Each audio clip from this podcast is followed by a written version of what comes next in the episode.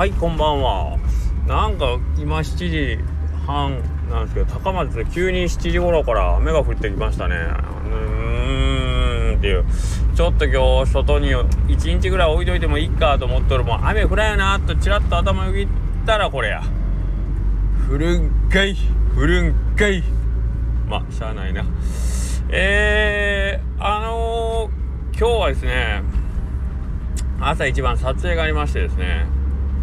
何の撮影かって言ったらまあ別においおい分かることなんで別に黙るつもりはないですけどえー、うどんタクシーさんの撮影でしたね。はい。あのー、ね純ちゃんが去年のあのまあ、年末で一応まあちょっと引退ということで2代目のうどんタクシーのドライバーさんね。あのー、ついこの前うどんタクシーさんのあの公式 YouTube で発表あったね白川さんとこ行ってましたけどまさかうちにもう早速来てくれるなんてみたいな感じやってまああのー、どんな ちょっと白川さんの動画見る感じはなかなかちょっとあのつわものっぽいな。くせ者こいつ出会え出会えくせ者じゃーっていう感じの匂いがプンプンしてたんでドキドキしてましたけど。まあその様子はえー 後ほどあのまたうどんタクシーさんの方で公開されるでしょうでそちらを見てもらったらいいとは思うんですけども。はい。てなわけで、えー、横倉うどんの中の人の頭の中です。はい。えっ、ー、と今週になってからねなんかこう新聞載ったって言ったじゃないですか。僕悪いことして下着泥棒やったから立ち寄りだか忘れましたけど。僕新聞載っちゃって。でいや困ったな。新聞載っちゃったよみたいなね。デレデレしてたら、え載った日が一昨日。で昨日とまああの今年になって一番こうお客さんが割とあんま少なめと言うたらいいんですかね。の感じで落ち着いた営業だったんですけど。で今日もその感じかなと思った。ら今日は割とあのー、朝からまあまあどんどんと来てくれるような感じでありがたかったす。いません。あのー、まあ新聞効果なのか 何かわかんないですけどやっぱ水曜日ちょっと近隣のお店さんがお休みなんでもともとね忙しいっていう日なんですけどまあそれでもまあちょっとお客さん来ていただいたんでよかったです。ありがとうございます。はい。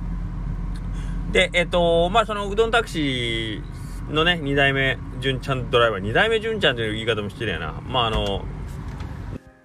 まああのラムちゃんですよね。お名前ラムちゃんと今日初対面をさせてもらったんですけどなんかあのー、やっぱり新しい人と会うというよりあのー、こういう関係が広がるってやっぱ嬉しいですよね。ああのー、こっからまた人とつながりができてでまたなんか僕の知らないことをを教えてくれるなんかこう扉が開くかなっていうこうワクワクの予感がするんで新しい人と知り合うのは本当楽しいですね。テンション上がりますね。うん。けど本当ねこれいつも思うけどおかげさんでなんかこう会う人会う人みんな僕本当なんかいい人にしか会わないというかあのー、ご挨拶して会話していやこ何がこの人っていう人に僕はあんまり会ったことがないというかほんまここここ何年も記憶ないですね。なんか会ってお話しして「あどうも」とかって言ってまあその後なんかねまあその後なんかこう一緒にお仕事する機会とかまあもう一回会うとかっていう機会があるないは別にしてなんかみんなすごいあのー、気持ちよくというか、うん、なんかいい人やなって思うことばっかりでこれはこの辺は恵まれてるなと思いますけどね。なんですかね。これルイは友を呼ぶってこと。僕がいい人なんですか そんなことない。うん。けどまあまああのー、そうやってほんまに何気なくあのもらった縁がきっかけでなんかいろんなプロジェクト動き出したりとかっていうことほんとよくあるんであのまあリアルでこうご挨拶もそうですけどまあ SNS 上で知り合うとかね。うんそんなんもきな何がきっかけでとかってわからないですねほんと。特にまああの僕らよくうちら同士の話でも出てますけど、まあ、下克上なんかほんま最大のもんですね。このまだ1年か。そうそうそろそろ1年1周年とかっていうぐらいからね1年ですけどまあ面白いメンバーこれもまあ元を正せば美和子さんとですね出会ってからで、まあ、尾藤君とまあ最初にどちらもね SNS でご挨拶したことから始まって実際に挨拶してっていうことでしたよね。はい、そこから関係がつながっていってで、まあ、蒲生さんはこっちが一方的に知ってるけどっていう感じで、はいあのー、お付き合いが始まっていったんですけどなまあ不思議。ほんと不思議。うん。っていうことなんですよね。でえー、っとまあそのよく言うあのー、僕今その新しい自分の世界が広がるなんか言いますけどやっぱりこう人と出会って、えー、その人によって知ったその世界の人たちと一緒にこう行動を共にし始めることであのー、大げさじゃなくその自分の人生がこう変わりだす感じは本当にありますよね。はいあのー、まあ前も言いましたけど実際に場所住む場所が変わるとか、えー、っていうところで環境が変わるもそうですけどやっぱり自分の周囲の人たち自分がこう仲良くする人たちが変わるっていう環境の変え方でも十分に人生は変わるというかまあ考え的にはそうなんですけどその人たちと一緒に喋ってて楽しいと思ったらやっぱりその人たちと同じようなこう思考回路になっていきますからね。その思考回路をなぞっていけば今までの自分とはまた違うものの考え方や世の中の見方をするわけでそれはそれは人生変わるわなとは思うんですけど意外とその、まあ、僕なんか、あの、こういう商売っていう形でいろんな人にこう出会える、